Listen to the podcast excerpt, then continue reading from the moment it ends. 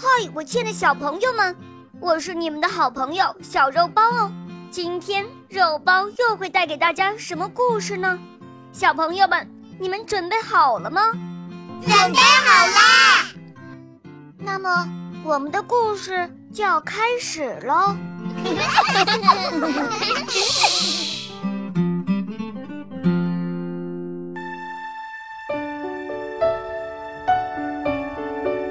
很久很久以前，有个小山寨。山寨里有一位姑娘，不仅人长得好看，还绣得一手漂亮花边儿，人们都叫她花边姐姐。后来，一传十，十传百，大家都知道小山寨里有这么一位心灵手巧的花边姐姐。还有人翻过几座大山，专门来找她绣花边呢。可是没过多久，这事儿传到了皇帝的耳朵里，他正嫌宫女们做的衣服不好看呢，就派人把花边姐姐抓到宫里，命令她：从现在开始，你就专门为我一个人绣花边。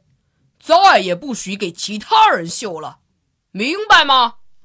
花边姐姐一听，气极了，大声说：“我绣花边是为了大家。”这下可把皇帝惹恼了，还从来没有人敢这样顶撞他。于是，他把花边姐姐关了起来，还想方设法让她答应。一会儿派人拿着刑具威胁他，一会儿又好吃好喝的劝服他。可花边姐姐太想家了，整天不停地哭着。刑具吓不倒她，山珍海味连瞧都不瞧一眼。皇帝没办法了，只好故意给她出难题。七天之内，你要是能绣出一只活公鸡，我就放你回去。花边姐姐一听，就知道皇帝是故意刁难她。绣出来的公鸡怎么会活呢？可她太想回家了，只好在布上绣了一只公鸡。可是，花边姐姐不知道。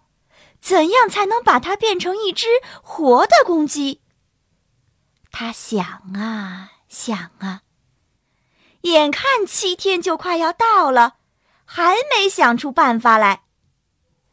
他急得哭了起来，一串串眼泪掉到了公鸡的身上。突然，他拍拍翅膀，从布上站了起来，公鸡活了。花边姐姐高兴极了，连忙带着公鸡去见皇帝。皇帝一看，哎呀，他真的绣出了一只活公鸡，惊讶的张大了嘴巴。可是，他根本就不想放花边姐姐走，便支支吾吾的说：“呃呃，谁谁说让你绣公鸡了？”我要的是野鹧鸪，这样吧，我再给你七天，你给我绣出一只活的野鹧鸪，绣好了，我就放了你。花边姐姐没办法，只好又回去绣啊绣啊。绣好最后一根线的时候，尖尖的针把她的手指刺破了。鲜血滴到野鹧鸪的身上，突然，鹧鸪的眼睛眨了眨，也变活了。花边姐姐带着野鹧鸪去找皇帝，可是皇帝又耍起了赖皮。哦，我是让你绣一条小龙啊，谁让你绣野鹧鸪了？不行，不行。你回去绣一条小红龙，绣出来了就放你走。花边姐姐只好又回去了。她不停地绣啊绣啊，绣了六天，终于绣好了一条小红龙。她用针刺破手指，滴了一滴血在小红龙身上。可是，奇怪，小红龙并没有活。花边姐姐急了。一连滴了好几滴血，小红龙还是一动也不动。花边姐姐看看外面，天就要亮了。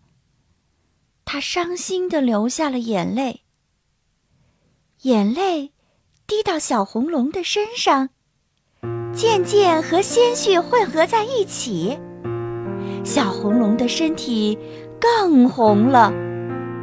突然，它的尾巴动了动，从布上飞了起来。花边姐姐看见小红龙活了，高兴地叫了起来。可一会儿，她又皱起了眉头，说：“小红龙啊，你虽然活了，可一会儿皇帝肯定又要赖皮。唉，我还是回不去啊。”小红龙绕着它转了几圈儿，说：“没关系，我来帮你，保证你能出去。”这时，皇帝来了，他看见飞在空中的小红龙，眼珠一转，果然又想耍赖。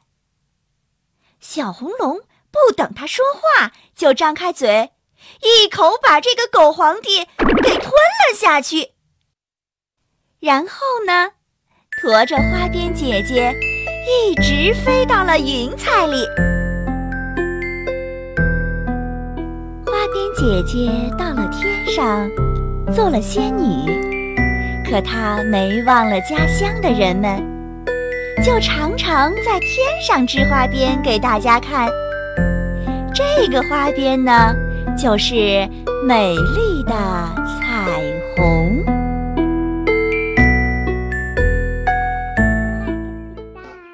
亲爱的小朋友们，今天的故事就讲到这儿了。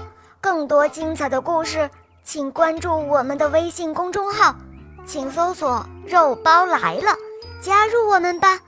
我们明天再见哦，拜拜。